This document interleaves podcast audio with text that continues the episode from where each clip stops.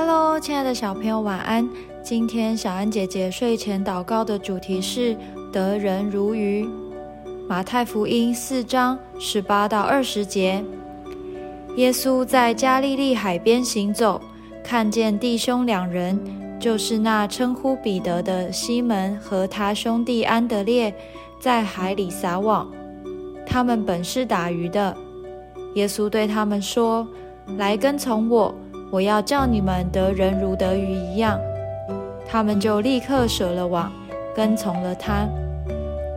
彼得和安德烈原本是渔夫，所以耶稣呼召他们做门徒时，用打鱼来比喻传福音的工作，并且应许他们会得人如得鱼。圣经另一处也有耶稣呼召门徒的记载。那时门徒已经辛苦了一整夜，却没有捕到鱼。但他们听从耶稣的话，把船开到水深的地方下网打鱼，就圈住许多鱼，甚至网差点裂开了。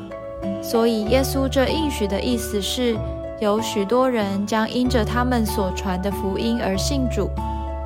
当我们跟从耶稣，按照他的吩咐去传福音，虽然不一定立刻就可以看到成果，但如果我们凭信心。耐心坚持下去，神必定使用我们为他成就大事。我们一起来祷告：亲爱的主，当我传福音而看不见果效的时候，求你使我知道要抓紧你得人如得鱼的美好应许，能凭信心继续去传扬。奉主耶稣基督的名祷告，阿门。